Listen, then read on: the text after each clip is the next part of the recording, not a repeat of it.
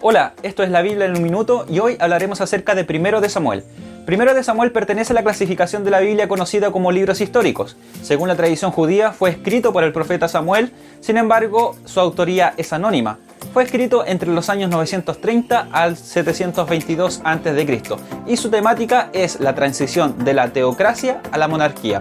Posee 31 capítulos y estos los podemos estructurar de la siguiente forma. Desde el capítulo 1 al capítulo 7 vemos la vida de Samuel, su nacimiento, su niñez, su ministerio como juez y profeta de Israel.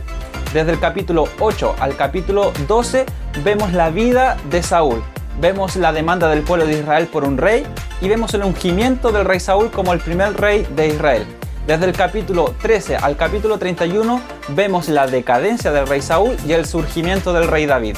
Vemos historias conocidas como la de David y Goliat y temas como la desobediencia, arrogancia y muerte del rey Saúl. Esto es la Biblia en un minuto, estudiando primero de Samuel.